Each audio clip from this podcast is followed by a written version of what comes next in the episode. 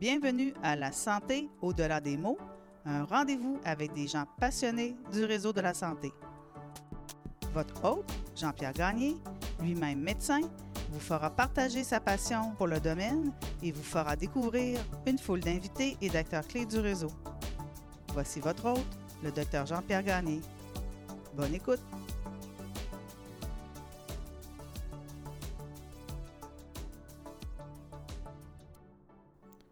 Bonjour, mon nom est Jean-Pierre Gagné et bienvenue à ce nouvel épisode du balado La santé au-delà des mots.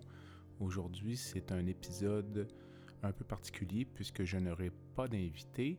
Il s'agit en fait d'un épisode d'introduction à une série sur l'aide médicale à mourir sur laquelle je travaille depuis l'automne et au cours de laquelle j'ai reçu une dizaine d'invités euh, pour discuter de ce sujet fort délicat.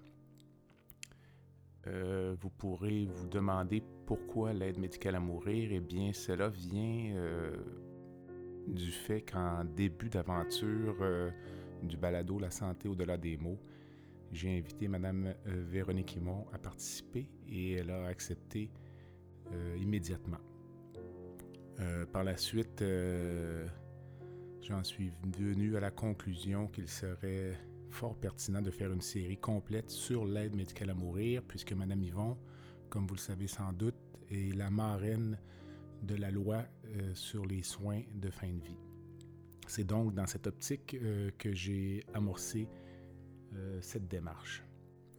Au cours de la série, vous entendrez des invités venant de plusieurs domaines et qui ont des expériences différentes à raconter j'ai reçu des avocats spécialisés en droit médico-légal. J'ai reçu, euh, comme je le mentionnais, Mme Véronique Yvon. J'ai reçu des médecins, pharmaciens impliqués dans l'administration de ce soin. Euh, j'ai reçu un gériatre éthicien qui vous présentera une vision euh, un peu différente de, de l'accès à l'aide médicale à mourir. Et j'ai également rencontré des gens qui euh, ont une expérience personnelle avec euh, l'aide médicale à mourir, euh, soit qu'elles veulent y avoir accès, soit qu'elles ont accompagné quelqu'un dans ce périple. Mon premier invité a été maître Jean-François Leroux, qui est avocat spécialisé en droit médico-légal à Montréal. Maître Leroux a commencé sa carrière chez Ménard Martin il y a quelques années avec euh, trois associés. Il a quitté euh, la firme Ménard Martin pour euh, ouvrir une nouvelle boîte qui s'appelle Med Légal. Maître Leroux était, à mon avis, un excellent premier invité puisqu'il a une vaste expérience dans le domaine et il permettait ici de mettre la table pour les entrevues suivantes. Comme première question, j'ai demandé à Jean-François euh, de nous expliquer un peu les bases euh, légales et historiques de l'aide médicale à mourir. L'historique euh, de l'aide médicale à mourir au Québec, pourquoi on en est rendu là aujourd'hui? ça date de quand, puis les, les, grandes affaires? Oui, les grandes affaires. Ben, en fait, au Québec, hein, on, est, on est encore, on est toujours dans le Canada. Donc, l'historique de, la, question... est canadienne. Au, au, Québec, on la vit, en fait, sur deux fronts. Donc, on, on le vit, il y a comme un historique québécois, puis un historique canadien. Si on débute par l'historique canadien, ben, le, premier débat qui a eu lieu sur la question de l'euthanasie, c'était sous Rodriguez en 93, où euh, pour la première fois, donc, une citoyenne portait à la Cour suprême la question de savoir si euh, un dispositif pouvait être mis en place pour qu'elle puisse s'administrer elle-même une solution, une substance pour mettre un terme à ses jours alors qu'elle souffrait de sclérose latérale amyotrophique. Et à l'époque, dans un jugement donc euh, partagé, un peu comme on a vu récemment dans, Mike Ward, à 5 contre 4, euh, la Cour suprême avait pris la décision de ne pas permettre cette pratique-là et d'interdire le suicide assisté et, de maintenir cette interdiction-là au Code criminel. Alors ça, c'est, si tu veux, le, premier gros morceau en 93. Euh, ensuite de ça, euh, sur cette question-là, ben, au début des années 2000, il y a le Collège des médecins, si on revient au Québec, qui a euh, produit une étude dans laquelle on se questionnait sur les soins appropriés. Quels sont les soins appropriés? que ce soit en fin de vie, mais aussi en début de vie. Euh, le collège se questionnait entre autres sur les pratiques en néonatologie. Il y avait aussi un film qui avait été publié à l'époque euh, par l'ONF qui était Médecine sous influence, où est-ce qu'on regardait un peu le genre de pression qu'on imposait aux parents euh, d'enfants prématurés de tout faire dans certains milieux pour essayer de les sauver, alors qu'après, il y avait parfois des séquelles importantes qui étaient associées au statut. Et euh, dans les médias, toujours, il y avait Benoît Dutrisac des Francs-Tireurs qui avait accompagné euh, une citoyenne québécoise qui avait été recevoir l'aide médicale à mourir en Suisse. Donc, tout ça, ça avait mené le collège à se questionner sur quels sont les soins appropriés. Et le collège avait posé la question s'il n'y avait pas d'interdit euh, juridique en lien avec, euh, par exemple, l'euthanasie. Est-ce que vous jugez qu'il y a des situations cliniques qui pourraient justifier de le faire?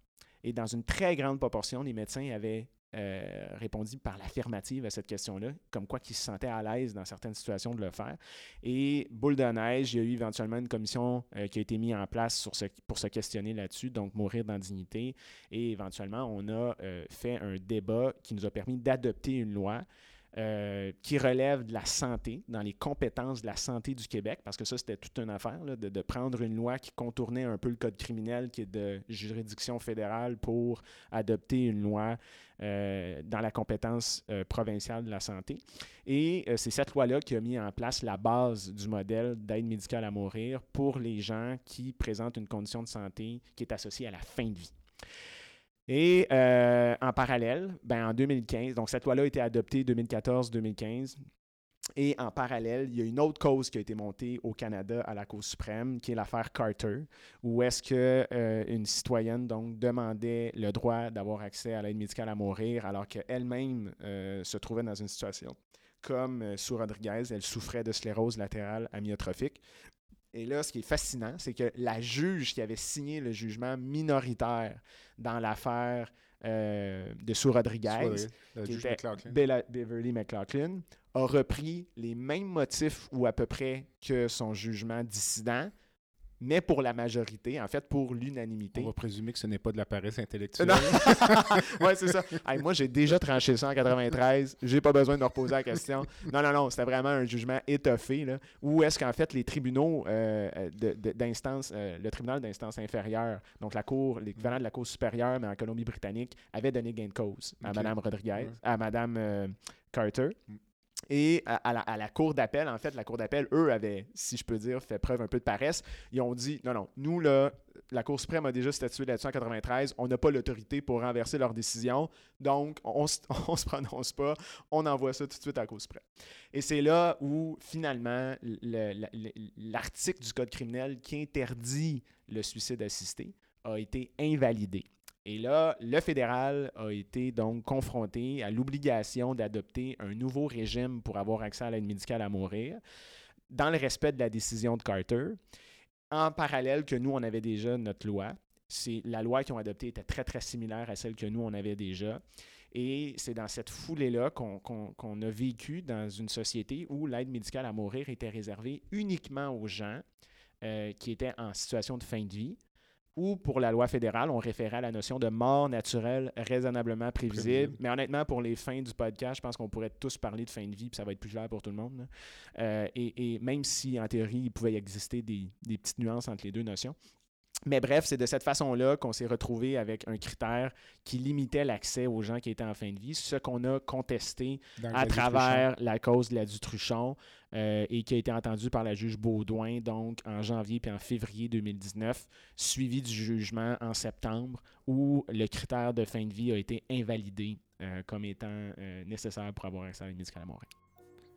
À certains égards, j'ai souvent l'impression que la pratique d'un avocat en droit médico-légal peut s'apparenter à celle euh, d'un médecin dans la mesure où nous sommes euh, confrontés aux souffrances des gens sur une base quotidienne. Et j'ai demandé à Jean-François comment il euh, percevait ou vivait cette réalité au quotidien dans ton travail au quotidien, trouves-tu qu'il y a comme une quantité maximale de souffrance que tu es capable d'absorber? Est-ce qu'il y a des journées où tu arrives chez toi le soir, tu dis là, là c'était assez. Là. Ça me ouais. pas mal. Là, ouais. Ben, tu vois, il y, a des similitudes dans notre travail avec la médecine, mais en même temps, il y a des différences qui sont importantes. Donc, c'est-à-dire, quand les gens viennent nous voir, l'épisode aigu est terminé. Là. Hein, ils viennent nous voir parce que la crise a, passé. Il y, a, un peu. Euh, ça s'est un peu cristallisé leur situation. Donc, j'ai quand même pas la, prétention de, comparer ce qu'on fait avec euh, un intensiviste ou avec euh, quelqu'un qui travaille aux soins palliatifs ou des choses comme ça. Euh, cela étant dit, dans ma pratique, récemment, on, a accompagné des gens qui ont fait des demandes d'exemption constitutionnelle pour recevoir l'aide médicale à mourir. Alors, ça, c'est des gens qui, étaient là, en phase aiguë, si tu veux, de leurs conditions chroniques, avec des souffrances importantes qui n'étaient pas en mesure de soulager. Et là, notre rôle était d'aller chercher des jugements pour leur permettre d'avoir accès à l'aide médicale à mourir. On a fait ça pendant euh, presque 12 mois. Euh, et, ça, je dois admettre que ça a été difficile. On en a fait plusieurs, au-delà d'une dizaine de suite personnes. au jugement Gladys Truchot. Oui. Où est-ce que là, les citoyens, pour avoir accès à l'aide médicale à mourir, s'ils ne rencontraient pas les critères, entre autres de fin de vie, ils devaient obtenir la permission d'un juge le temps qu'on adopte la nouvelle loi. Et, là, ben, on a accompagné beaucoup de gens qui, avaient toutes sortes de problèmes. Là, de, ça, ça, allait là, de la sclérose en plaques, euh, bon, par exemple, d'autres problèmes de, de, de, maladies chroniques, diabète, neuropathie diabétique, Parkinson avancée. Et, là, ben, on accompagnait les gens dans leur souffrance au, quotidien. Euh, pour, puis, puis, on, écrivait les procédures pour leur permettre d'avoir accès à la médicale à mourir. Donc, honnêtement, ça a été difficile, mais en même temps, ça a été vraiment gratifiant. Euh, alors que chaque jugement obtenu, on percevait un niveau euh, de reconnaissance qui n'avait pas de commune mesure avec ce qu'on pouvait recevoir. Puis on fait pas ça pour ça, là, ah mais de la part de nos autres clients, par exemple, dans des causes de responsabilité médicale. Alors, le niveau de gratitude qu'on percevait des gens qu'on accompagnait dans leur demande d'aide médicale à mourir, c'était très impressionnant à recevoir. Et, ça légitimait, je pense, l'ensemble de la démarche puis du processus, de voir à quel point c'était important pour eux de, partir de cette, face, de cette façon-là au moment choisi par eux. Alors, ça a été. Euh, mais oui, il y a des. Je dois t'admettre qu'il y a des moments où j'ai dit à, ma conjointe, là, bon, là, honnêtement, vivement le week-end. Ceux qui connaissent le concept de mon balado, La santé au-delà des mots, savent que je demande tout le temps à mes invités quelles personnes ils aimeraient rencontrer euh, dans le monde, qu'elles soient vivantes ou décédées, et voici la réponse de Jean-François. Écoute, j'aurais le goût de commencer. Bon, on va t'en nommer une quelques-unes. Premièrement, décédé, là, il faudrait absolument rencontrer Sue Rodriguez. Il faudrait rencontrer Sue Rodriguez pour lui dire que son débat initial de 93, ben, elle l'a gagné. Ça a été long, mais elle l'a gagné. Ça, pour moi, ce serait quelque chose d'important. Ma deuxième invitée a été Madame Véronique Yvon, que plusieurs d'entre vous connaissent, qui est députée de Joliette depuis 2008 et qui est vraiment identifié dans la population comme étant la marraine de l'aide médicale à mourir. Alors, euh, Madame Yvon a été d'une générosité extraordinaire au cours de l'entrevue. Et euh, l'une des premières questions que je lui ai demandées portait sur la genèse de ce projet de loi. Ben, en fait, j'ai eu une grande chance, c'est que euh, j'ai porté ce projet-là, euh, euh, je dirais, presque dès mon arrivée en politique. Hein. Ça faisait, pour la petite histoire, ça faisait un an que j'étais élue députée quand moi, j'ai décidé de parler à ma formation politique de l'importance, je pense, d'aborder cette question-là en, favorisant le débat le moins partisan possible, en faisant participer les experts et la population. Et bref, euh, Madame Marois, qui était ma chef, a eu une très belle ouverture par rapport à ça. Et euh, j'ai donc déposé une motion pour créer une commission spéciale. J'étais dans l'opposition, j'avais, comme je vous dis, à peine un an de vie politique dans le corps. Donc, est-ce la chance du débutant où euh, les astres, cette fois-là, étaient bien alignés pour que les choses atterrissent? Mais bref, tous les partis ont accepté. Euh, de commencer ce débat-là.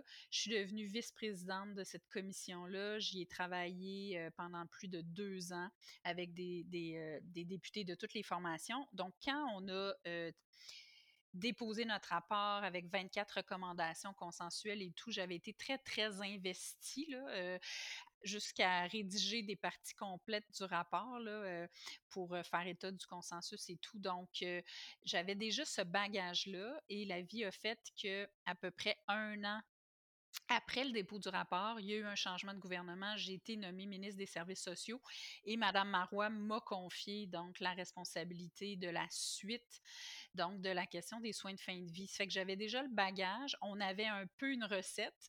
J'étais toujours d'accord, évidemment, avec ce que j'avais écrit euh, un an avant dans le rapport. Et euh, ben, c'est formidable parce que quand tu es ministre, ben là, tu as vraiment les outils pour faire atterrir une réforme de cette envergure-là. Mais comment ça fonctionne? Euh, je vous dirais que dans l'appareil euh, de la fonction publique, hein, il y a toujours deux types de projets. Il y a des projets qui sont vraiment sous l'impulsion du politique, des ministres qui arrivent avec leurs idées, avec le gouvernement qui a ses idées, puis là, on les fait atterrir. Puis il y a des fois l'administratif qui va arriver en disant ça, ce serait un changement important parce que sur le terrain, on qu'il y a des irritants. Donc, il y a les deux. Ça, c'était vraiment une impulsion, évidemment, gouvernementale et ministérielle qui venait de moi et de l'équipe, euh, donc, de notre euh, gouvernement. Et puis, comment ça fonctionne? Ben, on, on a toute une équipe. Moi, il y avait des gens, évidemment, euh, du, de la direction des affaires juridiques. Il y avait le sous-ministre responsable de tous les enjeux éthiques.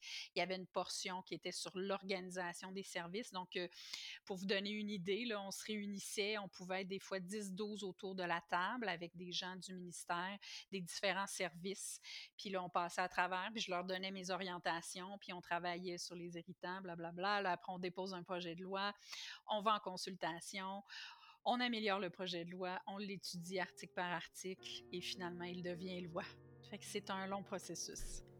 J'ai ensuite demandé à Mme Yvon quelles étaient ses motivations euh, personnelles, les raisons pour lesquelles elle s'était attardée ou euh, penchée sur le dossier de l'aide médicale à mourir à toute fin pratique depuis ses tout débuts en politique, euh, à la fin des années 2000, début des années 2010. Non, il y a plein d'étages de raisons, je vous dirais. Euh, puis euh, il y a comme une rencontre euh, entre ces, différentes raisons-là. Ben d'abord, moi, depuis mes études en droit, toutes les questions de droit médical, droit de la santé, éthique, c'était des sujets qui me passionnaient. Donc, toutes les questions de responsabilité médicale. donc, dans la foulée de mes études en droit, j'ai, je me suis beaucoup intéressée à ça.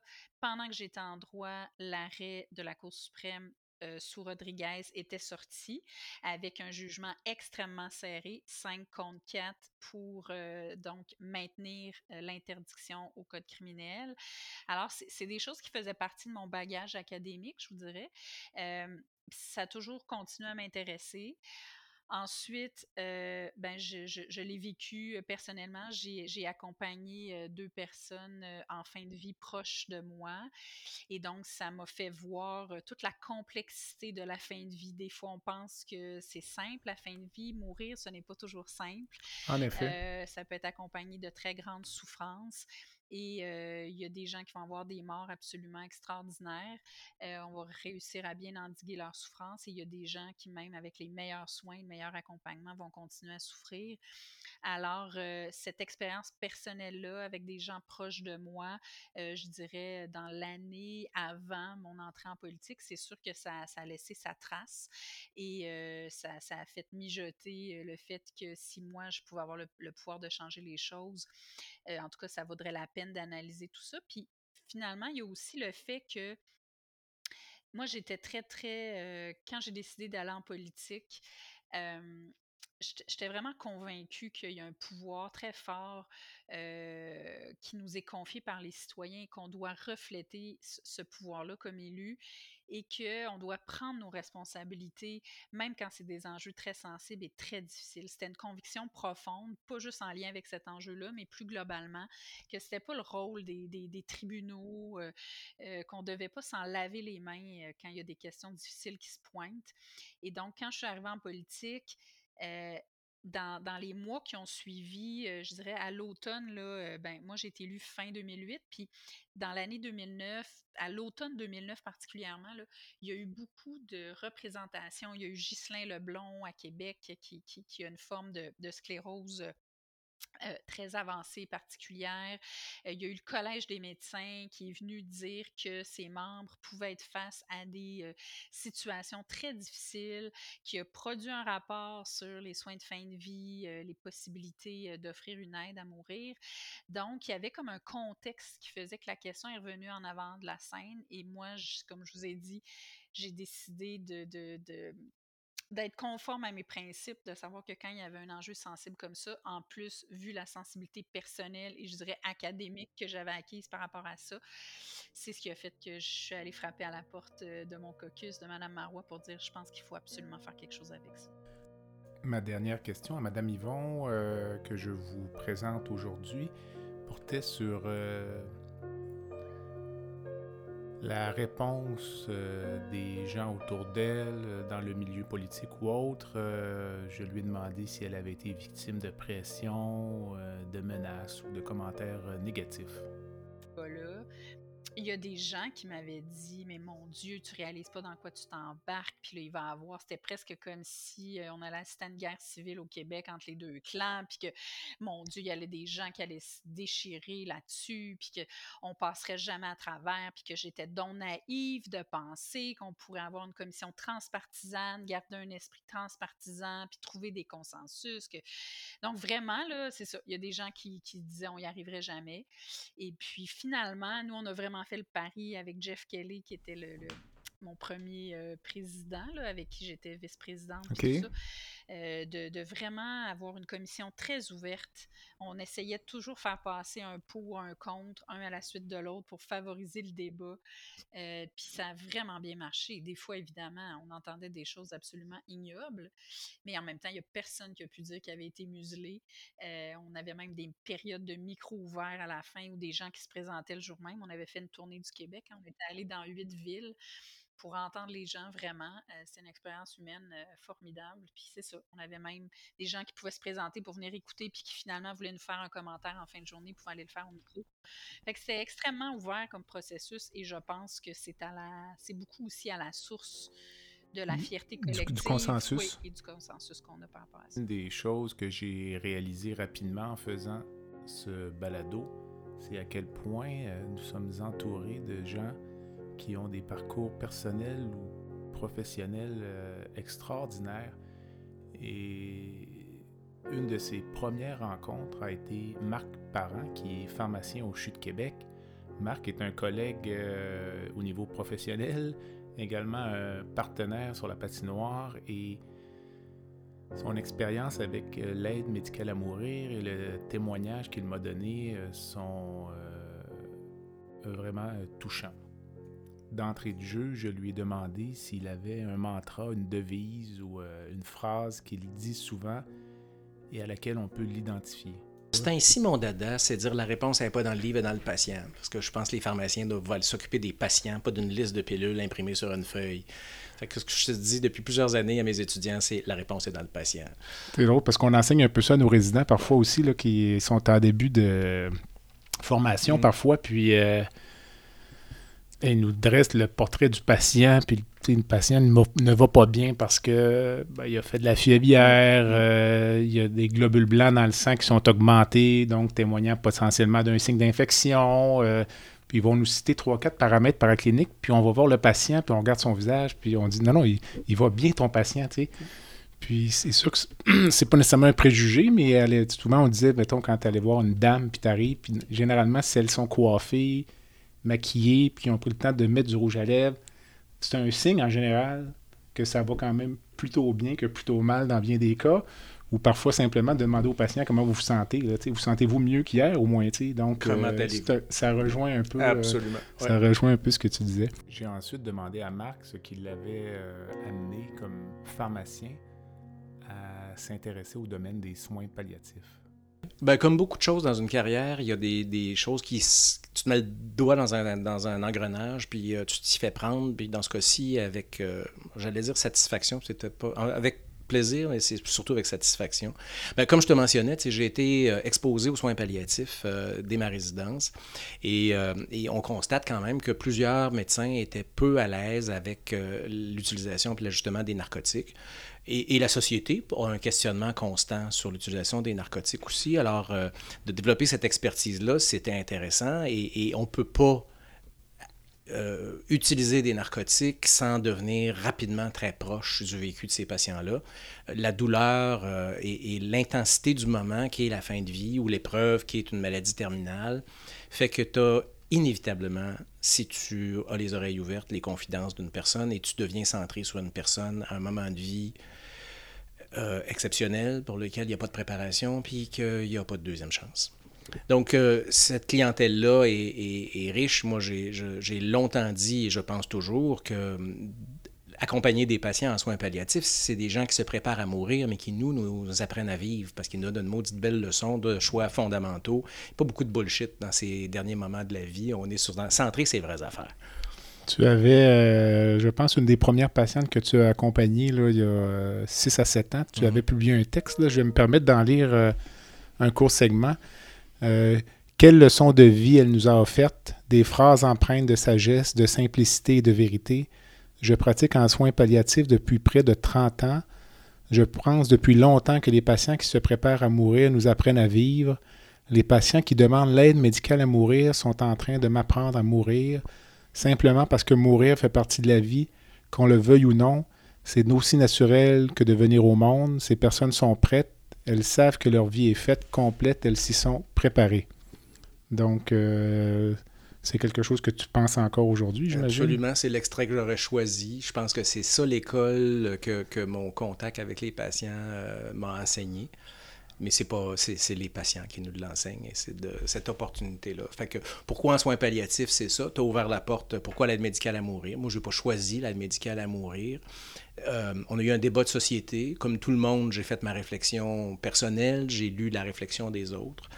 Et, quand on est rendu à l'aide médicale à mourir euh, ben, c'est une question c'est une grande question de respect euh, respect de la dignité respect de l'autodétermination des personnes Lorsque l'on parle d'euthanasie ou d'aide médicale à mourir, on met souvent euh, ce soin en opposition avec les soins palliatifs, comme si les pénuries euh, ou l'offre de services insuffisante en termes de soins palliatifs amenait euh, finalement une expansion de l'offre d'aide médicale à mourir. J'ai donc demandé à Marc de me donner sa perception de ce soin très particulier qu'est l'aide médicale à mourir. Euh, avant que l'aide médicale à mourir soit possible, j'avais l'impression qu'on faisait une pas pire job en soins palliatifs pour soulager les symptômes. Puis c'est ce que la littérature dit, qu'on est bon pour soulager dans à peu près 80 des cas. L'impression qu'on faisait peut-être même un petit peu mieux que ça. Euh, et on avait de temps en temps des patients qui nous disaient Pourriez pas me donner la petite piqûre Et c'était. Ça allait rarement beaucoup plus loin. D'abord, c'était un cul-de-sac. Fait qu'on ne pouvait pas y aller. Euh, et quand euh, on regarde les patients qui font, qui font des demandes d'aide médicale à mourir, c'est pas des patients qu'on a. En tout cas, la majorité de ceux que j'ai eus, presque la totalité, n'étaient pas des patients chez qui c'était un échec des traitements pharmacologiques. Euh, c'est vraiment le concept de, de, la souffrance de ce moment-là, et, c'est un mélange. Les variables que je présente, ce n'est pas une ou l'autre, c'est un mélange de, plein de choses, de, souffrance de cet état-là, de ne pas vouloir vivre l'agonie des derniers jours, de ne pas vouloir l'imposer aux autres, de, de l'image qu'ils ont d'eux-mêmes qui n'est pas acceptable, de la notion de la dignité qui est une réponse bien personnelle. Euh, donc, c'est un, mélange de tous ces facteurs-là qui les amènent à, décider euh, du choix qu'ils vont faire pour leur fin, de vie. Alors, c'est vraiment un ensemble de variables qui, est extrêmement complexe et qui suis-je pour les juger? C'est ça, je pense, qui est l'élément le plus fondamental. Je peux bien avoir mon opinion, est-ce que je veux l'aide médicale pour moi-même? Mais qui suis-je pour juger du critère d'acceptabilité d'un autre? Même la douleur, aussi prétentieusement qu'on peut prétendre d'évaluer la douleur et de la traiter puis de trouver une dose proportionnelle à cette douleur-là, la douleur, il y a une seule personne qui la sent, c'est la personne qui la subit. C'est jamais le soignant. La souffrance, pour moi, présente à peu près le même paradigme. Ce qu'une personne vit intérieurement, Euh, je peux pas le vivre, puis même si je le vivais, la façon dont je l'interpréterais serait différente. quand je parle de respect, pour moi, c'est de faire confiance à la personne humaine qui vit cette expérience humaine qui sera la dernière ou une des dernières. C'est vraiment une question de respect qui me semble extrêmement fondamentale. Alors, je ne me sens pas dans une position pour juger ça, porter un jugement là-dessus. Et on sait que des personnes dans des situations de fin de vie qui ne veulent pas vivre ça auparavant, de façon anecdotique, euh, passaient au suicide elles-mêmes parce qu'elles ne voulaient pas vivre ça de façon non encadrée, euh, de façon violente parfois, ou même rataient, euh, rataient leur cours. Euh, je ne veux pas en faire un, point majeur, mais c'est des choses qu'il ne faut pas faire l'autruche non plus. Non, non, c'est ça. Alors, je pense que l'aide médicale à mourir permet d'atteindre euh, une situation. Puis je reviens au dénominateur fondamental. C'est, moi, des, patients que j'ai accompagnés, et, quand on parle aux autres intervenants qui en font, c'est la sérénité de ces personnes-là.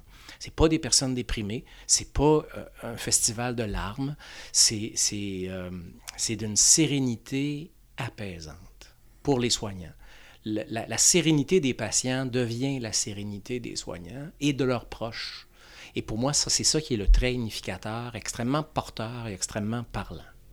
Une des dernières questions que j'ai posées à Marc et, que j'ai posées d'ailleurs à tous mes collègues euh, médecins qui administrent l'aide médicale à mourir et leur expérience personnelle, euh, comment ils vivent euh, ce moment, la journée où ils doivent offrir ou administrer l'aide médicale à mourir à un malade. Je suis dans l'état d'esprit que ma première patiente m'a appris. Je suis arrivé à l'étage de soins palliatifs où cette dame-là, elle sortait du bain tourbillon. Puis je savais pas trop quoi lui dire. Fait que j'ai dit ben bonjour, comment ça va? Puis elle m'a dit c'est une magnifique journée. Aujourd'hui, je prends ça une heure à la fois. Et elle avait ce sourire radieux qui a donné tout son sens. Alors, c'est ce qu'elle m'a appris, puis c'est comme ça que j'aborde chaque cas en me disant que c'est ce qu'elle veut, c'est ce qu'elle va recevoir, puis on le fait dans cet esprit-là. C'est la journée où elle va être libérée de ses souffrances, c'est ça qu'ils nous demandent, c'est ça qu'on leur offre. Alors, c'est une belle journée. J'ai ensuite reçu Dr Félix Pajot, qui est gériatre et éthicien au CHU de Québec, Université Laval. Dr Pajot a témoigné devant la commission spéciale sur l'évolution de la loi sur les soins de fin de vie et euh, sa position est vraiment opposée euh, au témoignage que vous pourrez entendre dans le balado. Il m'apparaissait quand même important de parler avec Dr Pajot pour avoir euh, vraiment une opinion différente, une vision différente des choses. essentiellement, Dr Pajot euh, s'oppose à l'accès à l'aide médicale à mourir via des directives médicales anticipées pour euh, les personnes inaptes. Il s'agit spécifiquement du sujet qui était euh, devant la commission spéciale sur l'évolution de la loi sur les soins de fin de vie et son témoignage est donc particulièrement intéressant à cet égard. J'ai tout d'abord demandé au docteur Pajot les origines de son implication dans euh, le dossier de l'aide médicale à mourir. Puis euh, j'ai écouté l'entrevue euh, du, ministre Bonardel qui, qui avait parlé que lui, sa mère, il l'avait vu dans un état terrible, puis que la démence était une maladie terrible, puis pour lui, c'était une bonne chose de mettre fin au jour de sa mère. Ce qui m'avait quand même percuté. J'essayais de me placer dans cette situation-là où mes propres parents auraient une démence avancée je me dis, est-ce que je vais vraiment pousser pour euh, qu'ils se fassent tuer ou qu'on mette fin à leur jour à cause de leur maladie? Ou plutôt, je vais essayer de forcer pour qu'on ait des soins de qualité. Parce que nous, c'est beaucoup la problématique en gériatrie, c'est qu'on manque de ressources. J'ai ensuite demandé à mon invité comment la mort était perçue dans notre société et s'il n'y avait pas, à certains égards, un déni de la mort? Euh, je pense que c'est un peu le problème dans nos sociétés actuelles où on prend, on pense que la mort, effectivement, ben, c'est juste une autre étape, puis les gens vont mourir autour de nous, puis c'est pas bien grave. Ça, c'est ce qu'on appelle le déni de la mort ou le déni de la gravité de la mort. Euh, on voit ça beaucoup dans les sociétés où on, est axé sur la production, on est axé, on est axé sur l'efficacité, puis on se dit, ben, un autre qui est mort, ben, c'est pas si grave. Mais en fait, oui, chaque individu, à sa mort, entraîne le deuil d'individus autour de lui, que ce soit des proches, des gens qui sont seuls, qui sont à l'hôpital pour avoir vécu des gens, des, décès fréquents à l'hôpital. Oui, à un moment donné, on, on continue à avancer, mais c'est des choses qui nous affectent quand même. Puis il faut reconnaître qu'il y a une cassure, il y a une brisure dans la mort. Sans la mettre sur un piédestal par rapport aux autres événements dans la vie, ben, entre mourir et acheter un char, ou entre mourir et commencer l'université, c'est quand même, il y a une différence. Puis entre, entre naître et mourir, ben, il y a quand même des choses qui, sont, qui commencent à se ressembler. Donc, il y a des événements comme ça dans la vie qui marquent le début, la fin, puis le continuum dans la vie. La fin de la vie, c'est quand même quelque chose, le point final. Fait qu'il y a quelque chose de grave qu'il ne faut pas oublier. Je pense que c'est le déni de la gravité. Puis il y a des gens qui se sentent aussi tout puissants face à la mort, qui se disent ben ça m'arrivera pas. Ça arrive aux ça arrive juste aux autres. Puis le jour que ça m'arrivera, ça va bien aller. J'ai ensuite demandé à Félix sa perception des médecins ou des autres euh, professionnels de la santé qui administrent l'aide médicale à mourir, car ceux-ci euh, font souvent état euh, du sentiment de satisfaction ou de devoir accompli qui est lié à l'administration de ce soin. Ben en fait, euh, je trouve ça intéressant, cette perspective-là. Puis c'est une de mes intentions futures de faire une étude des gens qui administrent souvent l'aide médicale à mourir pour comprendre cette perspective-là. Parce qu'honnêtement, je la comprends difficilement, là, comme être humain de, à plusieurs reprises. Mais peut-être si le patient est extrêmement souffrant, puis par empathie, on veut éviter aussi une sédation que Ce qu'un collègue m'a dit, il m'a parlé même du, du, regard de gratitude du patient, tu sais, au, c'est quelque chose, au dernier moment, tu sais, euh, alors... Euh, ben, honnêtement, j'ai comme une incompréhension par rapport à cette, vision-là de dire, je suis en train de mettre fin au jour de quelqu'un, puis ça me rend heureux c'est comme un peu mon. J'ai quand même un certain malaise par rapport à ça, mais peut-être que je connais pas assez. Puis je pense qu'effectivement, comme je disais un peu plus tôt, si la personne le demande de façon autonome puis euh, bien sentie, pas nécessairement réfléchie, parce qu'effectivement, l'aspect rationnel n'est pas toujours là à 100%, mais l'aspect senti est important aussi, puis que la souffrance est intolérable, puis qu'on n'a pas d'autres moyens, soit la médicale à mourir ou la sédation palliative, peut-être que je comprends qu'il y a une certaine satisfaction. Le problème que je vois par rapport à la personne qui a une démence, c'est qu'elle ne pourra pas vraiment nous dire. Peut-être qu'elle va lutter contre les soins aussi quand on est en train de faire l'injection, qui va. Nos patients en gériatrie souvent n'aiment pas se faire euh, faire des traitements ou être manipulés. Donc, des piqûres. Des, piqûres, des injections, des infiltrations. Donc, ça, c'est mon, mon, premier malaise. L'autre malaise aussi, c'est que la personne n'est pas tout à fait consciente de ce qui arrive à 100% parce qu'elle est rendue inapte. Donc, ce regard-là, ce risque de ne pas être là. Fait que j'ai un autre malaise ici. Euh, puis c'est ça, c'est la conception du soin. C'est quand même un soin particulier. Là. Je, je pense que de définir ça comme un soin, ça a été une, pour moi une erreur conceptuelle, dans le sens où habituellement un soin c'est pour maintenir la santé. Dans la mort, la personne est par définition au plus extrême de la maladie. Parce que le, finir d'une maladie, euh, c'est la mort. Donc, on n'est pas en train de traiter une maladie. Peut-être qu'on traite une souffrance, mais pour la personne qui a une démence, encore là, quelle souffrance, la souffrance de qui? Cette vision-là capacitiste, cette vision sociétale. Donc, on traite un peu une souffrance sociale projetée dans l'avenir par la personne qui se voyait perdre des, capacités. Donc, on traite la personne qui est même plus là. Il y a plusieurs malaises autour de ça. Lorsque l'on parle d'euthanasie ou d'aide médicale à mourir, on parle souvent de risque de dérive.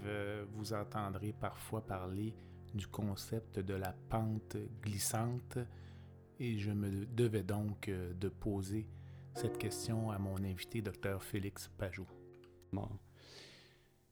Ça, c'est un aspect. Ensuite, la toute-puissance de la médecine, puis aussi la bienveillance qu'on porte aux médecins. Tout ça de bon qu'on pense qu'un médecin prend toujours la bonne décision pour le patient avec la plus grande ouverture et compassion possible. Malgré qu'en réalité, malheureusement, on est quand même des êtres humains, on a des toutes sortes de d'obligations en pratique, c'est-à-dire de voir le plus de patients possible, d'hospitaliser le moins longtemps possible les patients, d'utiliser le moins possible de lits à l'hôpital, d'aller le plus rapidement possible. Donc, de vider l'urgence rapidement aussi. Donc, il y a toutes sortes d'obligations cliniques qui font qu'on on n'a pas toujours nécessairement l'intérêt du patient central dans notre décision, pour plusieurs raisons que je viens de mentionner. Puis aussi, ça, c'est un, aspect qui peut entraîner des conflits d'intérêts. Donc, un médecin qui euh, se dit, ben le patient a signé son document, euh, il est d'accord pour l'aide médicale à mourir. Est-ce qu'il est très souffrant? Peut-être, j'ai besoin d'un lit. OK, on va faire l'aide médicale à mourir. C'est un risque quand même. Euh, surtout si on se met dans une perspective pratico-pratique de dire, ben là, on a un patient qui bloque un lit, on a un soin, on le fait, patient, patient est sorti, on a un lit. Mais c'est oublier toutes les autres limitations plus euh, éthiques. Mais il y a quand même ce risque-là de conflit d'intérêt pour l'équipe soignante, l'équipe médicale, les gestionnaires qui pourraient mettre la pression pour libérer des lits. Pas pour, pour mal faire, pour avoir des soins pour d'autres patients, mais quand même, il y a un risque de dérive à ce moment-là ou un risque de conflit d'intérêt évident. En début d'épisode, je vous mentionnais, à raison d'ailleurs, que Mme Véronique Yvon était perçue comme euh, la marraine du projet de loi sur l'aide médicale à mourir. Et bien du côté médical, euh, j'oserais prétendre que mon invité suivant, le docteur Alain est une figure emblématique euh, dans ce domaine puisqu'il s'est impliqué immédiatement dans ce dossier et dans la défense des patients qui demandent l'accès à l'aide médicale à mourir. L'une de mes premières questions était donc de demander à Alain s'il était ce qu'on appellerait en anglais un advocate, soit un promoteur ou un défenseur de l'aide médicale à mourir? Jean-Pierre, tu as fait référence, euh, ça fait bon, plus de, de, 150 euh, interventions médiatiques euh, et congrès, présentations que, que, je fais depuis le tout début depuis la toute première entrevue d'ailleurs que j'avais donnée à l'époque à Radio-Canada en, mars 2016, euh, parce que j'ai été le premier, enfin médecin au Canada à parler de son implication dans l'aide médicale à mourir et c'est ce qui a lancé un peu à, ce moment-là le bal médiatique. Je, ne suis pas un, défenseur ou un promoteur de l'aide médicale à mourir. Hein, et dans chacune de ces interventions-là, moi je le dis toujours très clairement, jamais vous ne m'entendrez dire que l'aide médicale à mourir est la meilleure façon de mourir. Je n'ai jamais fait la promotion de l'aide médicale à mourir. Par contre, euh, j'ai toujours défendu le droit des malades de choisir librement ce qui leur convient comme fin de vie, parmi les options qui sont légitimes et légales. Et quand on parle d'options légitimes et légales, ben, l'aide médicale à mourir en est une depuis euh, maintenant ben, décembre 2015 au Québec. Hein. Alors, c'est ce droit-là à l'autodétermination que j'ai toujours défendu à travers euh, mes interventions pour l'aide médicale à mourir.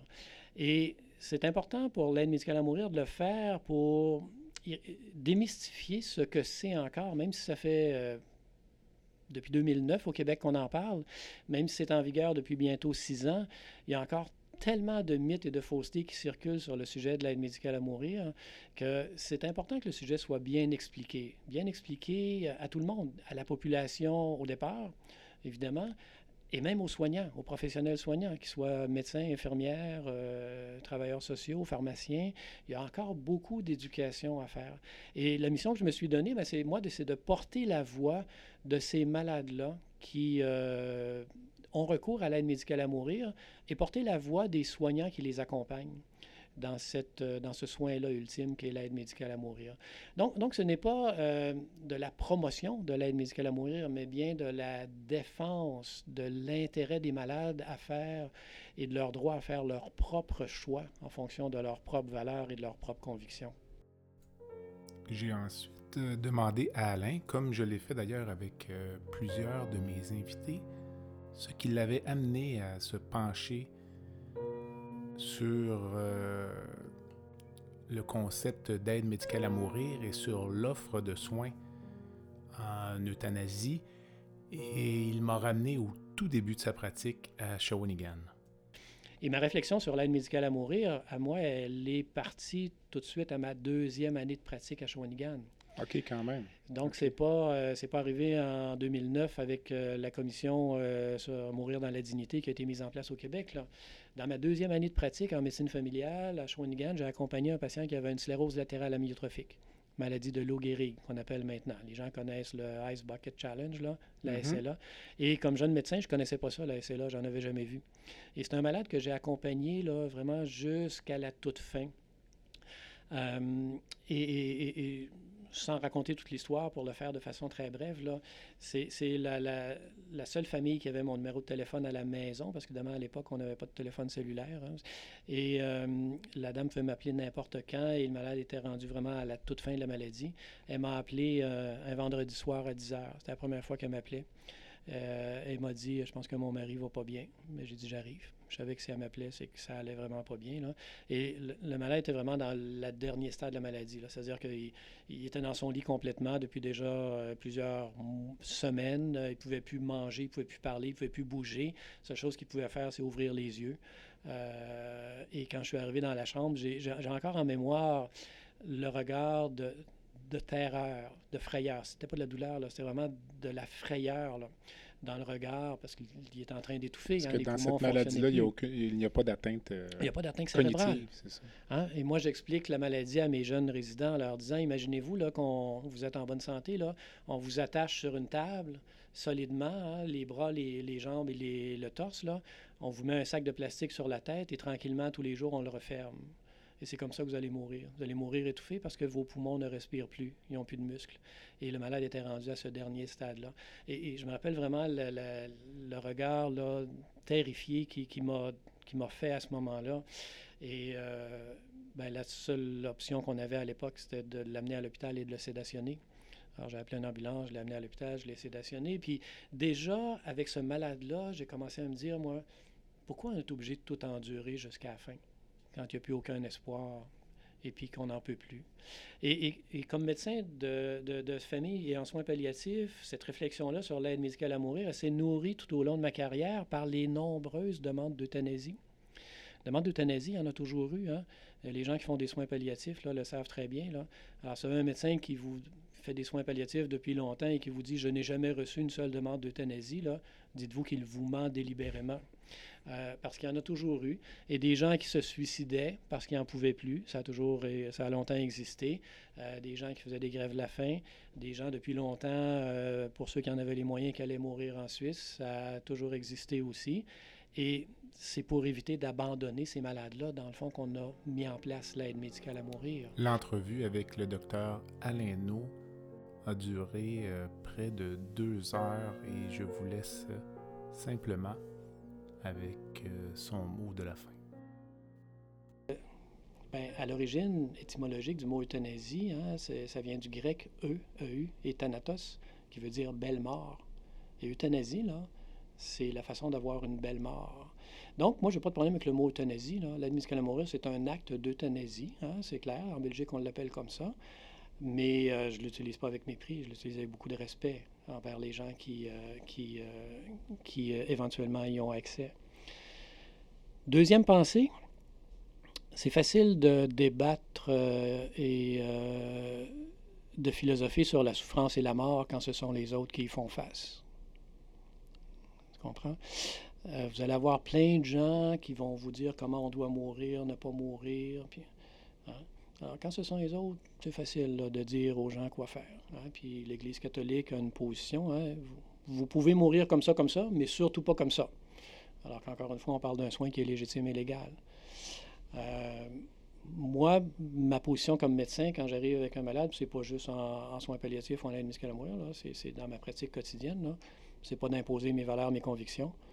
C'est d'écouter la personne qui est en face de moi, de comprendre qui est cette personne, quelles sont ses valeurs, ses convictions, ses croyances à elle et comment moi je peux l'accompagner là-dedans. Et la troisième pensée, on parle de la dignité de fin de vie. Hein? Puis ça, ben, dépendamment à qui tu poses la question, tout le monde a sa définition de la dignité de fin de vie. Là, et pour l'Église catholique, clairement, il y a des fins de vie indignes et d'autres qui sont dignes.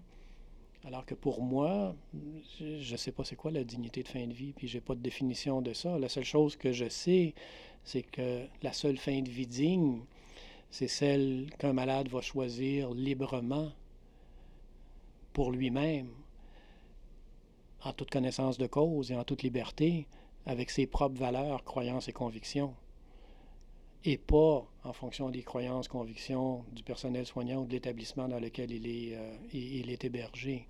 Et pour moi, c'est juste, c'est la seule fin de vie qui est digne, peu importe le choix que le malade fera parmi les options qui sont disponibles. On prend une courte pause et on revient avec la suite des invités reçus dans le cadre de cette série spéciale sur l'aide médicale à mourir. À tout de suite. Le podcast La santé au-delà des mots est une présentation du groupe conseil Beauchamp, Beaulieu, Dessureau, Toupin de la financière Banque nationale Gestion de patrimoine. Comme nous croyons que la santé financière fait partie de la santé globale, nous sommes heureux de nous joindre au docteur Jean-Pierre Gagné pour vous souhaiter une bonne saison de la santé au-delà des mots. Tu veux lancer ton propre podcast mais tu ne sais pas comment t'y prendre? Pas de problème. Mouton Marketing peut t'accompagner de la conception au lancement envoie ton idée de podcast à bonjour à commercial gomouton.com. Bonjour à commercial g o m o u t o. L'univers du podcast t'attend.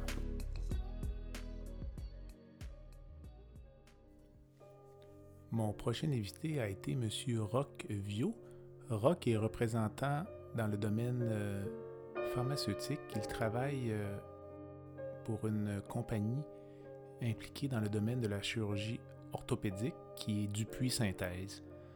Un ami m'a suggéré de contacter Rock puisque ce dernier a accompagné son père dans le processus de l'aide médicale à mourir au cours d'une entrevue très généreuse et très touchante. Rock m'a d'abord euh, dressé le portrait de la maladie de son père. Euh, mon père, à l'âge d'à peu près euh, 80, il y a eu le cancer de la prostate. Il a eu des traitements, ça, ça a bien été. Quelques années après, il a eu le cancer de la vessie. Et puis, il est opéré. Et puis, euh, malheureusement, ils n'ont pas pu enlever euh, les marges. Ils n'ont pas pu tout enlever. Fait que, malgré le traitement, il n'y a pas eu de chimio, il y a eu de la radio, mais euh, le, cancer s'est propagé. Et puis, c'était quand même assez virulent. C'était quand même assez rapide comme comme propagation dans son système. Et puis, euh, c'est pas autant de la douleur, lui, qui l'affectait, c'est qu'il était fatigué, puis euh, il, se sentait pas bien. Là, là. Et puis, euh, pendant, suite à son opération de la vessie, quand ils l'ont enlevé, Là, on parle d'enlever la vessie au complet avec un, avec un, sac Avec un sac, oui. il y a eu un phénomène de. Peut-être tu pourras m'aider sur le terme, mais c'est comme déprogrammation. à cause de l'anesthésie, de la chirurgie il était un peu déconnecté. Euh, il mangeait plus. Euh, il dormait tout le temps. Euh, il savait plus quelle heure qu'il était, quel jour qu'il était. Il était mêlé. Ça a pris plusieurs mois. Genre de délirium, peut-être? Ou Un peu, oui. Et puis, c'est sûr qu'il y avait des antidouleurs. Avant de tomber malade, il était, ah complètement intellectuellement absolument, il était très, très... Là, il a quel âge quand... Là, à ce moment-là, il avait 83. OK, donc sur un horizon de trois ans à peu près, toute cette maladie-là. C'est ça. Et puis, ça, ça a été difficile, ça, pendant plusieurs mois. Euh, c'était très inquiétant. Il ne mangeait pas. Il n'était pas lui-même. C'était comme devenu une autre personne qui. Euh, puis tout d'un coup, grâce à ma mère, qui a finalement, en bon français, pété une crise, là, elle, s'est écoulée devant lui, disant Je suis plus capable, je ne sais pas qu'est-ce que tu as. Puis là, lui, ça l'a euh, réveillé. Il s'est mis à manger immédiatement. Et puis il est devenu comme plus lucide. Il a fait quelques mois comme ça. Et puis moi, depuis plusieurs années, à tous les dimanches, je faisais un souper chez moi avec mes parents. Puis c'était, vu que mon père était malade, surtout à la fin.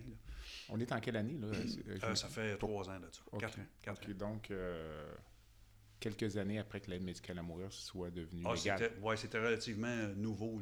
moi, je connaissais pas personne qui avait fait ça dans mon, dans mon milieu. Personne ne connaissait quelqu'un là-dedans qui avait fait ça. puis à tous les dimanches, je faisais un souper chez mes parents, euh, chez moi pour mes parents. J'appelais mon père le jeudi. Je disais Qu'est-ce que tu as le goût de manger dimanche? Fait que là, il disait C'était tout le temps la même chose. Steak, rose beef ou de l'agneau. C'était un homme à viande. Un dimanche soir, euh, il vient souper chez nous. J'avais fait des, gros steaks comme il, aimait, puis il n'a pas mangé. Il regardait sa viande, puis il mangeait pas. Fait que je suis allé m'asseoir avec lui dans un autre petit salon, puis j'ai dit T'as pas de la filer. Fait là, il dit Je suis vraiment. Là, il dit Je suis tanné. Il dit, je suis pas, je suis pas vivant, je suis en vie. OK. Tu sais, je vis pas, je suis juste en vie. Il dit, c'est- horrible. Il dit, c'est, je peux rien faire excepté juste survivre. Tu sais, là, il dit, je suis tout le temps, j'ai mal partout, je suis tout le temps fatigué, tout ça. Puis, Fait que- À ce moment-là, son cancer est métastatique. oui, oui. Et puis, on sait qu'il y a une fin, on sait pas quand. Euh, il est lucide, euh, il est pas souffrant, là, plié en deux, mais il prend quand même des, des, euh, des, des pilules pour, pour la douleur. il n'a pas faim, il mange pas, il faiblit, tout ça. Fait que là, ça, c'est un dimanche soir. Le lundi matin, vers 10 h le matin, ma mère m'appelle en pleurant, puis elle dit Ton père vient juste de signer le papier. Fait que j'ai dit Quel papier? Fait qu'elle dit L'aide à mourir. OK? Fait que là, un peu par surprise. Fait que je dis OK, je m'en viens. J'arrive à la maison, puis là, je dis Pas, c'est quoi là? Fait que non, il dit Là, je suis décidé. Il dit c'est, euh, Ça arrête là. Fait que je dis OK. J'ai dit, on respectait. On avait déjà parlé, là, tu sais, là. Puis lui, il a toujours dit ça, de- depuis 20 ans. Tu sais, là, il a toujours dit, moi, je ne traînerai pas euh, à souffrir et à faire souffrir les autres. Mais que je vois que c'est fini, il m'a tiré sa bloc. C'était comme ça qu'il parlait. là. Il disait ça à l'époque où ça n'existait pas. là. Non, ça n'existait même pas. À l'époque, il, il évoquait le suicide, peut-être, ou euh, Non. dans ta tête, Non, il y a lui, 20 ans? c'était. Lui, il disait, ça devrait exister. Ils ont le fait pour des chiens. OK. Tu sais, là, comme. euh, L'euthanasie. L'euthanasie. Il dit on amène notre chien, quand le chien est trop malade, on l'amène au vétérinaire puis on l'arrête de sa souffrance, puis il dit on le fait même pas pour nous. Il dit ça n'a aucun bon sens. Mhm. Fait que quand c'est devenu possible, lui, il disait ça, c'est une très bonne décision. Je comprends. Fait que là, le- on a fixé un rendez-vous avec les médecins. Il y a deux médecins qui sont venus, j'imagine, dans tes autres entrevues. Vous avez parlé du Le principe, processus. Le ça. processus. Fait que les deux médecins sont Mais venus. toi, quand on, euh, je m'excuse juste pour revenir, quand Ouais. ta mère t'appelle le lundi matin, tu, là, tu- toi, tu sais que c'est euh, légal, que c'est maintenant disponible. Oui. ou, euh, Oui. Mais tu t'es jamais vraiment intéressé à ça parce que On- tu, non, tu pas encore. ça de près encore dans Non. l'actualité. Ok, non, c'est drôle parce que même si mon père était malade, puis qu'on avait déjà parlé, même si c'était dans l'actualité, on n'avait pas parlé pour lui. Je comprends. C'était pas devenu un sujet là, qu'ils ne nous avaient pas averti, j'avais jamais emmené le sujet. Ça... Et, étrangement, à ce temps que tu en parles, ou quand, une fois que c'est arrivé, on a dit c'est drôle qu'on n'a jamais parlé avant. Puis que c'est lui qui a, qui a initié le- le- La le- discussion. la discussion et l'événement. là. OK. Euh, fait qu'il a appelé, le, je pense que c'était le. Je me souviens pas où il a appelé, CLSC. Puis Ben, là, en fait, tu euh, peux cas, passer par son médecin, là, mais il aurait dû. Il fait une demande. Oui, puis il y a deux médecins qui sont venus. J'étais là lors de la visite. Puis les médecins nous ont demandé, euh, moi puis ma mère, de, de quitter, de le laisser seul.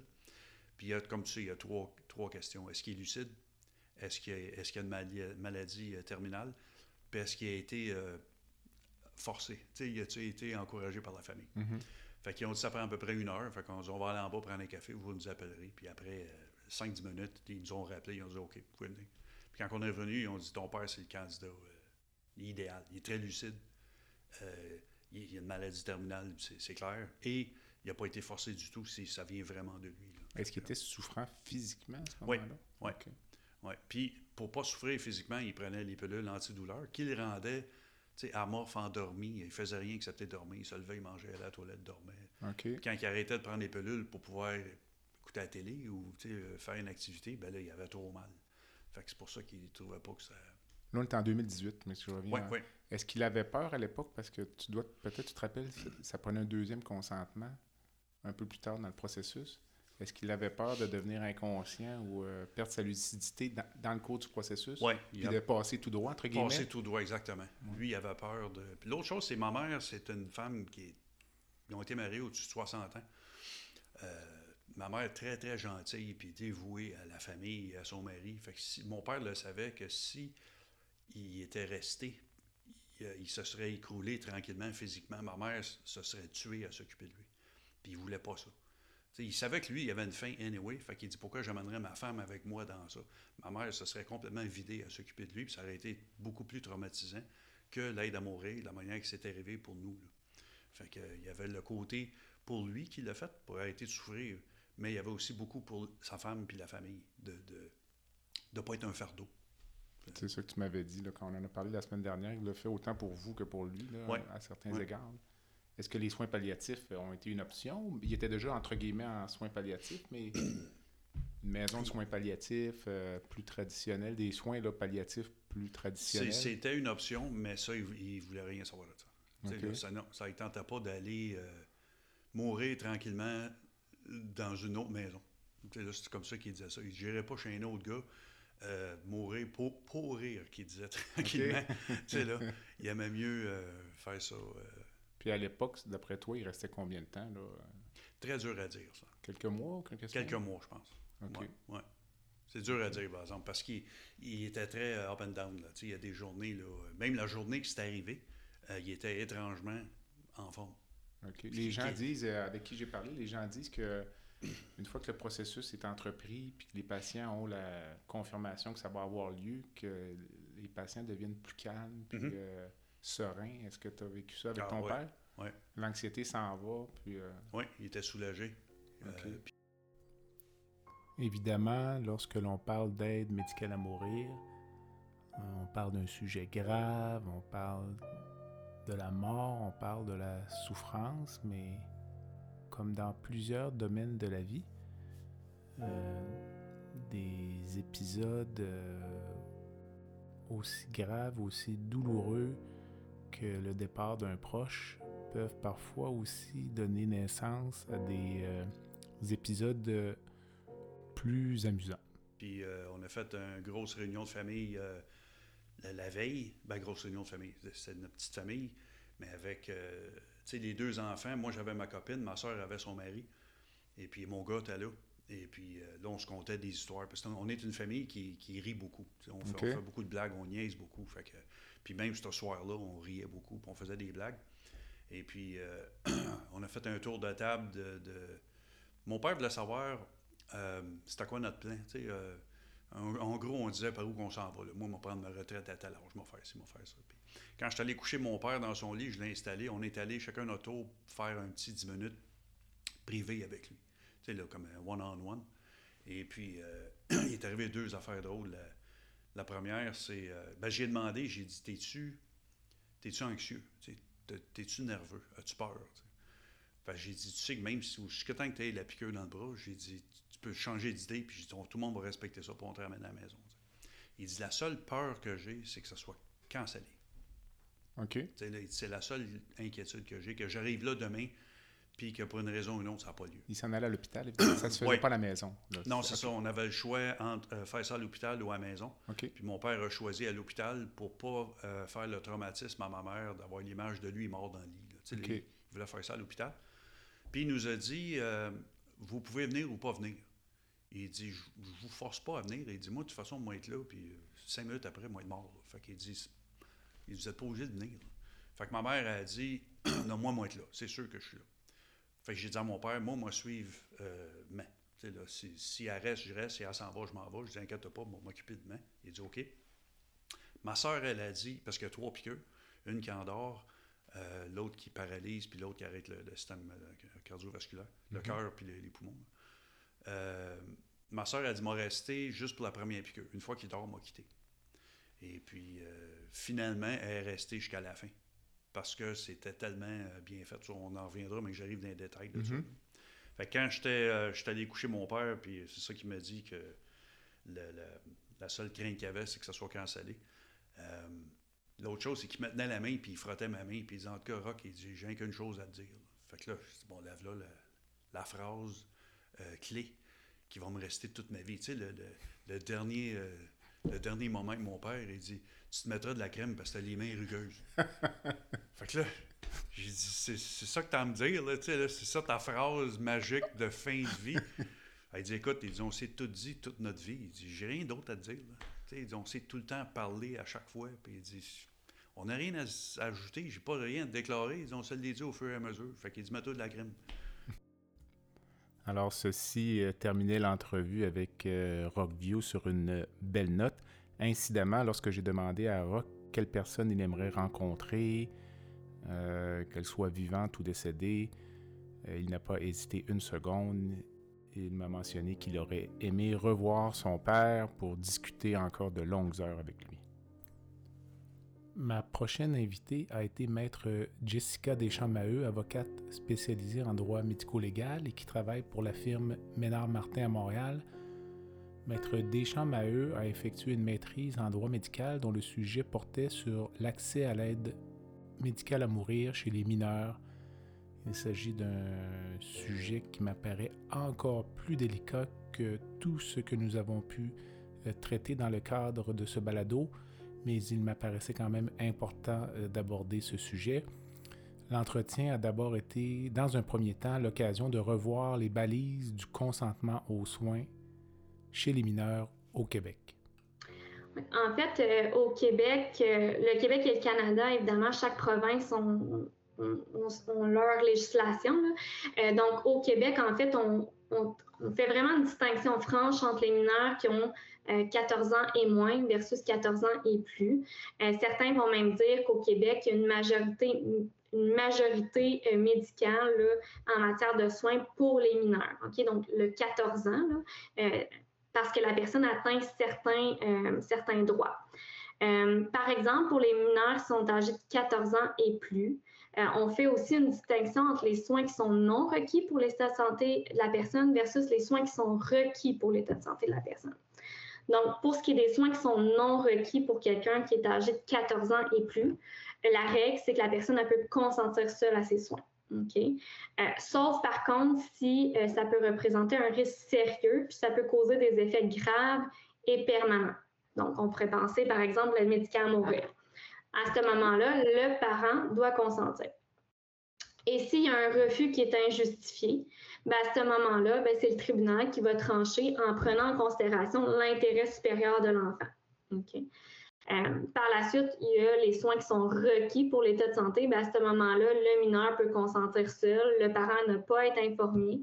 Euh, puis évidemment, dans, tous les cas, on va vérifier si euh, le, mineur est en mesure de pouvoir prendre une décision. Donc, les règles d'aptitude qu'on va faire pour un majeur vont être vérifiées, même si c'est un mineur, dans un cas d'un soin qui s'est requis pour l'état de santé. Euh, Ensuite, pour ce qui est des mineurs qui sont âgés de 14 ans et moins, ben, la règle, c'est tout simplement que c'est le titulaire d'autorité parentale qui va prendre les décisions. Euh, donc, c'est un petit peu, il n'y a, pas vraiment de différence entre les soins requis et non requis. La seule distinction, c'est au niveau des soins non requis. Euh, l'autorisation du tribunal, encore une fois, peut être nécessaire si le refus est injustifié du parent.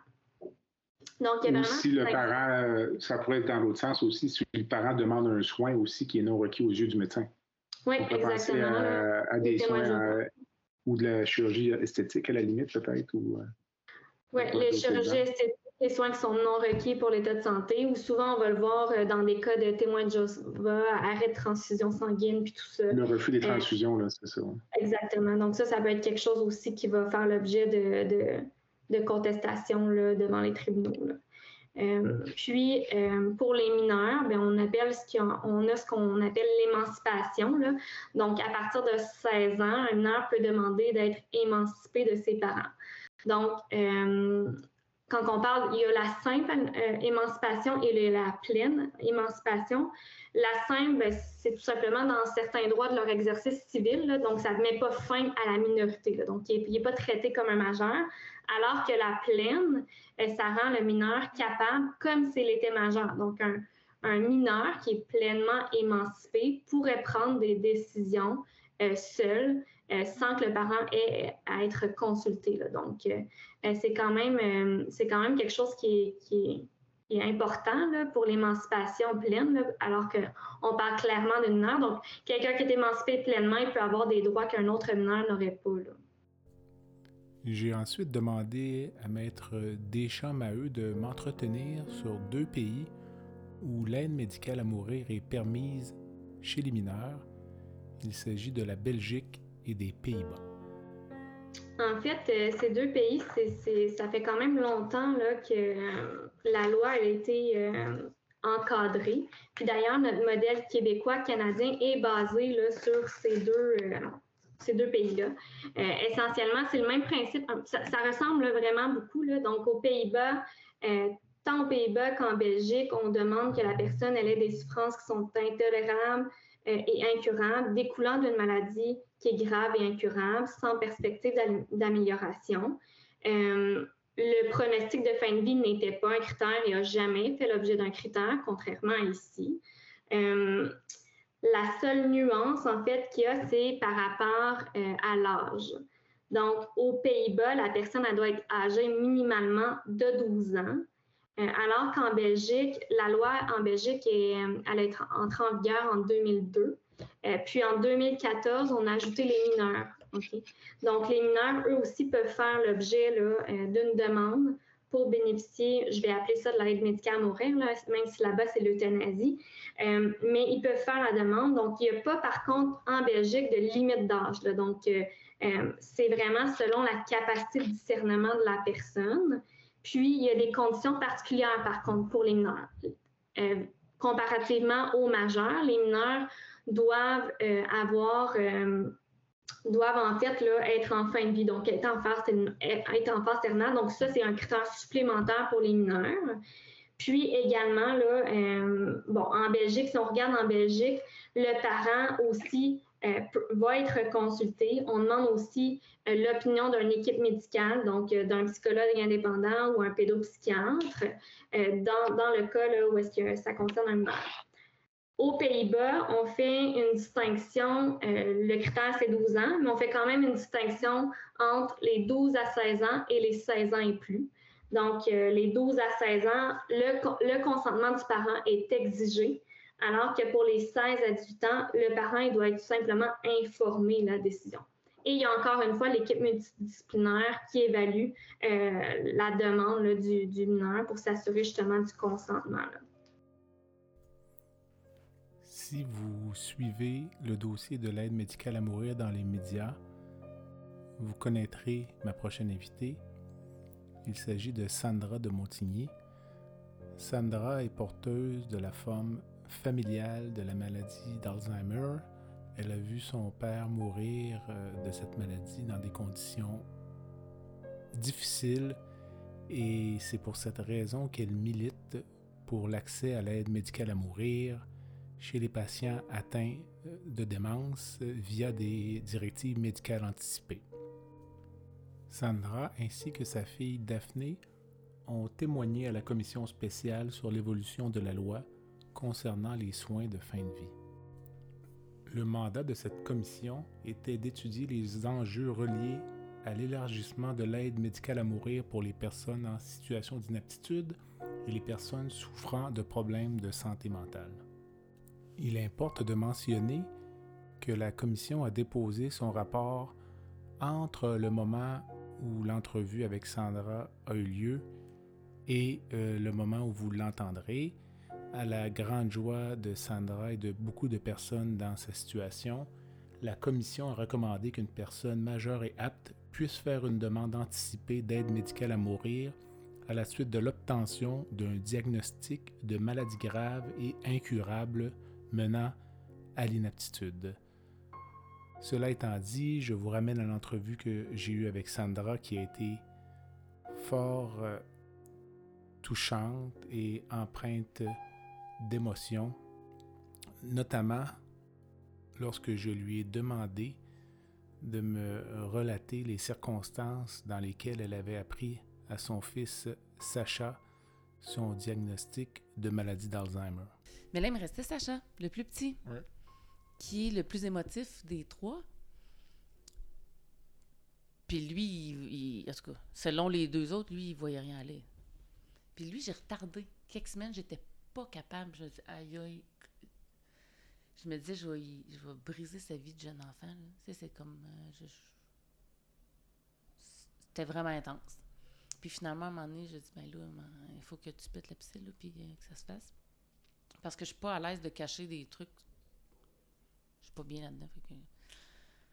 Puis là, un moment donné, j'ai des pris dans mes bras, tu sais, puis euh, genre, j'étais allongée, je faisais une sieste, je sais pas quoi, puis j'ai dit, ah, viens, on va se coller un peu.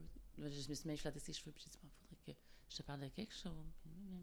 Puis là, j'ai fini par lui dire, tu sais, Sacha, la maladie de papy, là. Il dit, oui. Tu sais, papy qui oubliait des choses, puis tout ça. Il dit, oh, oui, je sais. Ben, il dit, tu sais, j'ai passé des examens, puis. Euh, moi aussi, j'ai la maladie de papy. Et là, écoute, le cri qui est sorti de sa bouche, là, c'est. Bon, là, je vais me mettre à pleurer, mm-hmm. mais. Il a crié un non super fort. Puis là, il s'est précipité, il s'est pitché sur, euh, sur ma bédaine, dans le fond. Puis il pleurait en criant non, non, non, non. Puis là, j'ai flatté les cheveux, puis on pleurait toutes les deux. Puis c'était vraiment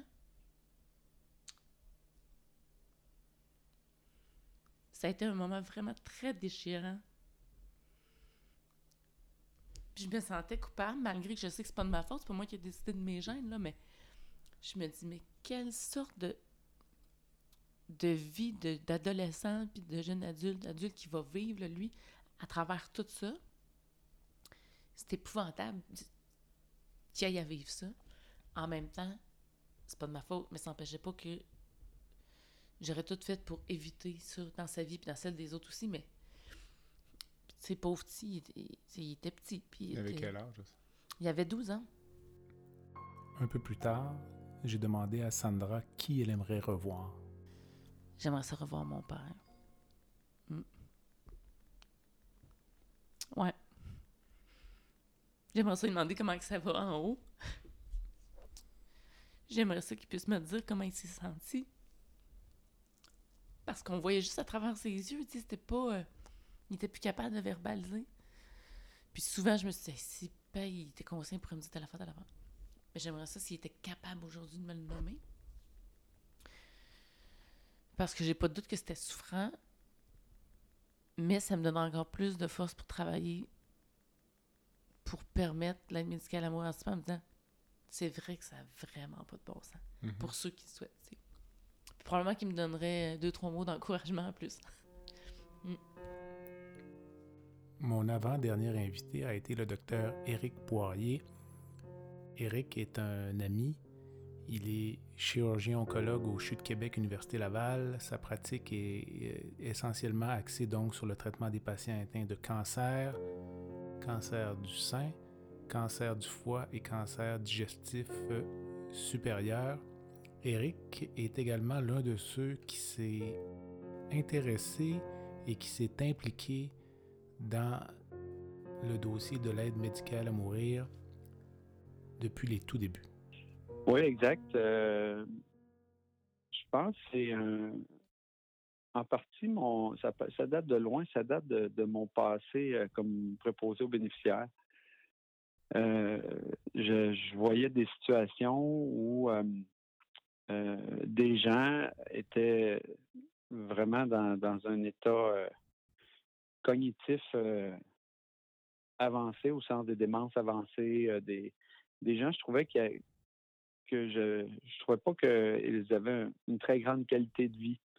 Euh, j'ai nourri des patients à la seringue avec des purées. j'ai vu et ça des, jeunes patients, par exemple, accidentés avec des traumatismes crâniens sévères.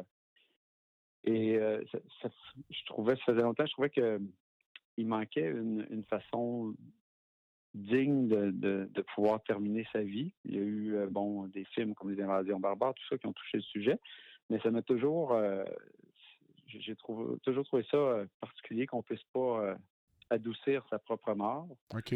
Et c'est un peu ce qui s'est ce qui s'est présenté. Alors et par rapport à l'oncologie, ben pour moi, c'est la suite logique d'une bonne partie de notre pratique, qui est une une pratique, comme tu as dit, de, surtout dans le contexte métastatique, de, donner euh, une qualité de vie aux patients le plus longtemps possible, mais il faut aussi que la fin euh, ait une qualité. Puis pour plusieurs personnes, ben, de pouvoir choisir maintenant cette éventualité-là, pour moi, c'est une façon de, se rendre jusqu'au bout des soins avec, euh, avec les patients. Pour Eric, une des raisons importante qui justifie l'existence de l'aide médicale à mourir et d'offrir l'opportunité aux malades atteints euh, d'une maladie terminale de choisir le moment et de pouvoir euh, partir donc dans les meilleures conditions possibles. Oui, je me souviens d'un patient, entre autres, euh, un jeune patient, début cinquantaine, qui, avait un cancer du côlon métastatique. Et il a décidé, puis là, l'aide médicale à mourir était pour arriver, puis il, était très hésitant. La loi arrivait tout juste. Puis, à la dernière minute, il a décidé d'aller euh, à la maison euh, Michel Sarrazin, qui est un excellent endroit qui donne d'excellents soins palliatifs. Et moi, j'ai revu sa conjointe parce qu'elle est revenue me voir et euh, tantôt, ça me rejoint un peu ce que tu disais là, sur euh, des fois, il y, a, les familles, il y a, tout ça autour qui, tient, euh, des fois, pourquoi est-ce qu'on fait la médicale à mourir ou qu'est-ce qui peut influencer. Et ça m'a vraiment convaincu de pourquoi je, voulais faire ça. C'est que sa conjointe euh, est restée avec lui à la maison, Michel Sarrazin, pendant deux semaines, jour et nuit. Et au seul moment où est-ce que elle a quitté pour aller chercher des choses euh, à la maison et rapidement venir, ben son mari est décédé. OK. Puis ça, ça l'a. Euh, est venu me reparler. Puis durant qu'il était là-bas, il a, reparlé à plusieurs reprises que finalement, il aurait, aimé ça. Euh, il aurait. S'il avait eu accès, il aurait probablement pris la à mourir. Puis c'est ce concept-là d'être capable de dire au revoir aux gens qu'on aime au moment qu'on choisit. C'est un, des points importants, moi, que, que je trouve de l'aide médicale à mourir. Un peu plus tard, j'ai demandé à Eric son opinion sur euh, l'accès à l'aide médicale à mourir chez les enfants. Euh, certainement pour un, adolescent euh, qui a la maturité pour choisir, qui a, un, cancer métastatique, qui a envie d'être avec ses frères, ses sœurs, ses parents pour dire au revoir, puis s'endormir. Certainement que pour moi, c'est un concept que, en fait, ça, va de soi. Je pense que ça revient encore à, à l'aptitude à, consentir. On a mis, bon, le, il y a des âges qui sont faits pour le consentement. À un moment donné, il faut mettre une, une balise. Ça inclura, il va toujours avoir des exceptions. Il va avoir euh, des plus jeunes, plus matures, puis des plus vieux, moins matures. Mais bon, si on s'en sort pas, il faut mettre à un moment donné un, un âge. Pour les plus jeunes, euh, en fait, en néonatologie, c'est un peu faire une aide médicale à mourir euh, par procuration avec les parents. substitué, oui. Oui, c'est ça. En fait, effectivement, c'est le terme par consentement substitué. Euh, encore là, euh, pour ma part, si c'est bien entouré, bien fait, euh, je pense que c'est, ça, va, ça va arriver. On va, on va se rendre là. Maintenant, il y a une question d'acceptabilité sociale te, te verrais-tu administrer l'aide médicale à mourir à, un mineur, toi, toi, qui as des jeunes enfants?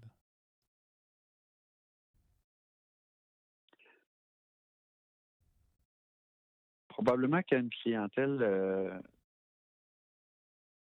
plus adolescente. Euh, oui, c'est sûr que je ne suis pas confronté, moi, en oncologie, beaucoup à cette clientèle-là. Mais euh, comprendrais, au sens où, pour moi, ça, je le vois plus comme un jeune, un jeune adulte. OK. Donc, oui, je serais probablement à l'aise avec ça. Les jeunes enfants, peut-être pas, c'est ça? Actuellement, j'aurais ouais, pas mal plus de difficultés. Hmm. Ma dernière invitée a été Mme Caroline Pelletier, qui a également été euh, dans les médias au cours des derniers mois en raison de la maladie de son fils Abel qui souffre d'un syndrome de Mednick qu'on appelle aussi le Mednick de Kamouraska. Il s'agit donc d'une maladie génétique autosomale récessive qui est très rare et dont le pronostic est très euh, réservé. Pour des raisons que vous apprendrez euh, dans l'entrevue, euh, Abel est dépendant de l'hyperalimentation intraveineuse et pourrait à tout moment perdre l'accès à l'alimentation et essentiellement mourir de faim.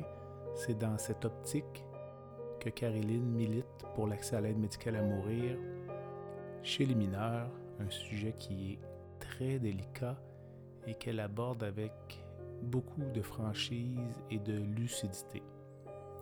Dans l'entrevue, Caroline nous raconte les débuts de la vie d'Abel, et l'époque où elle envisageait son décès je l'envisageais sa mort, mais j'envisageais pas ma survie à moi en tant que maman suite à ça.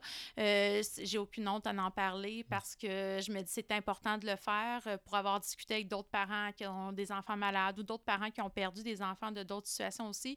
Euh, c'est souvent un sujet qui va, qui va nous effleurer à un moment ou à un autre dans notre parcours face au deuil. moi, dans la première année de vie d'Abel, j'envisageais son décès et j'envisageais de le suivre par suicide dans les, dans les jours, les, semaines à venir.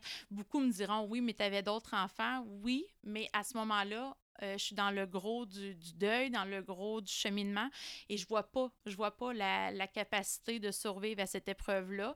Par contre, je suis allée me chercher de l'aide, je suis allée cogner à des portes. Euh, quand j'ai pris conscience de, ce, de, de ces pensées-là, je me suis dit, j'ai besoin, de, j'ai besoin d'aller chercher de l'aide. Donc, euh, avec le cheminement, c'est là qu'en est venue l'envie et le besoin de partager mon récit pour aider d'autres parents qui vont éventuellement vivre la maladie ou même euh, un autre, peu importe la façon que notre enfant décède, je pense qu'au final, le résultat est le même. On doit survivre à la personne qu'on aurait aimé le plus sur Terre et dont on aurait donné notre vie pour pouvoir, euh, euh, lui permettre de, continuer la sienne.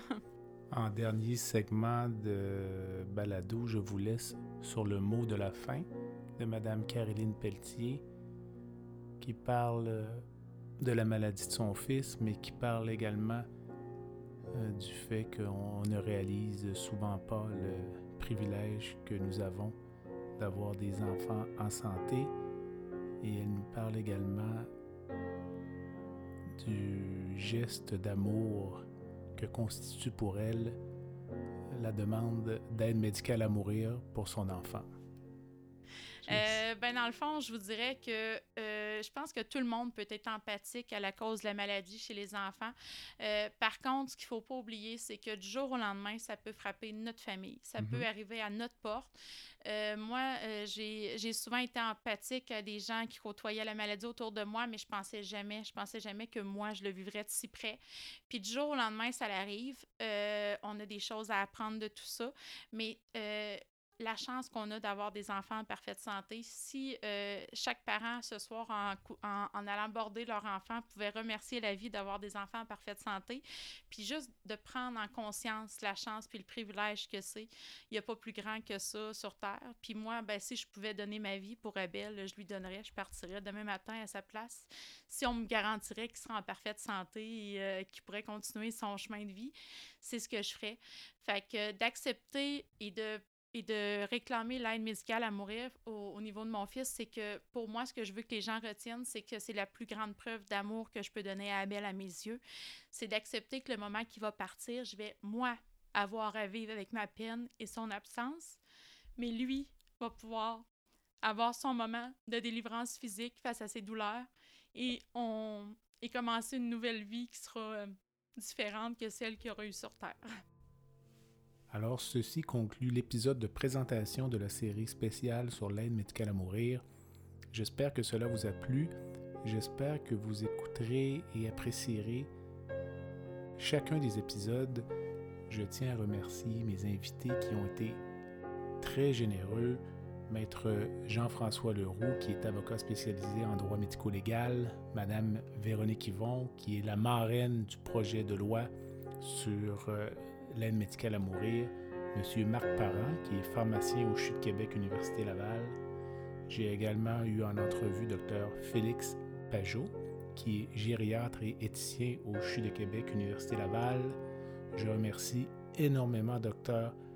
Alain No, qui est une figure emblématique au Québec de l'accès à l'aide médicale à mourir. Je remercie M. Roch Vio qui est venu me raconter avec euh, franchise, humour et amitié le parcours de son père qui l'a accompagné en fin de vie. Je remercie maître Jessica Deschamps-Maheu qui est spécialisée en droit médico-légal et qui s'est penchée sur l'accès à l'aide médicale à mourir chez les enfants. Je remercie bien évidemment madame Sandra de Montigny qui milite depuis longtemps pour l'accès à l'aide médicale à mourir via des directives médicales anticipées pour les patients atteints d'inaptitude. On pense notamment à la maladie d'Alzheimer dans son cas. Je remercie mon ami, le docteur Éric Poirier, qui est chirurgien oncologue et qui s'implique dans l'administration des soins liés à l'aide médicale à mourir. Et je remercie bien évidemment Mme Caroline Pelletier, dont le parcours de vie est particulièrement touchant en raison euh, de la maladie de son fils Abel et euh, pour lequel elle milite ardemment pour l'accès à l'aide médicale à mourir chez les mineurs. Sur ces mots, je vous invite donc à visiter le site web du balado qui est www.baladosanté.ca au b a l a d o s a n t e.ca. Vous pouvez vous abonner au site web, euh, m'envoyer des commentaires, suggestions d'invités. Je vous invite à vous abonner au balado sur la plateforme de votre choix. Et je fais également un appel aux commanditaires qui aimeraient s'associer à cette activité. En attendant, je suis Jean-Pierre Gagné et vous avez écouté La santé au-delà des mots. À bientôt.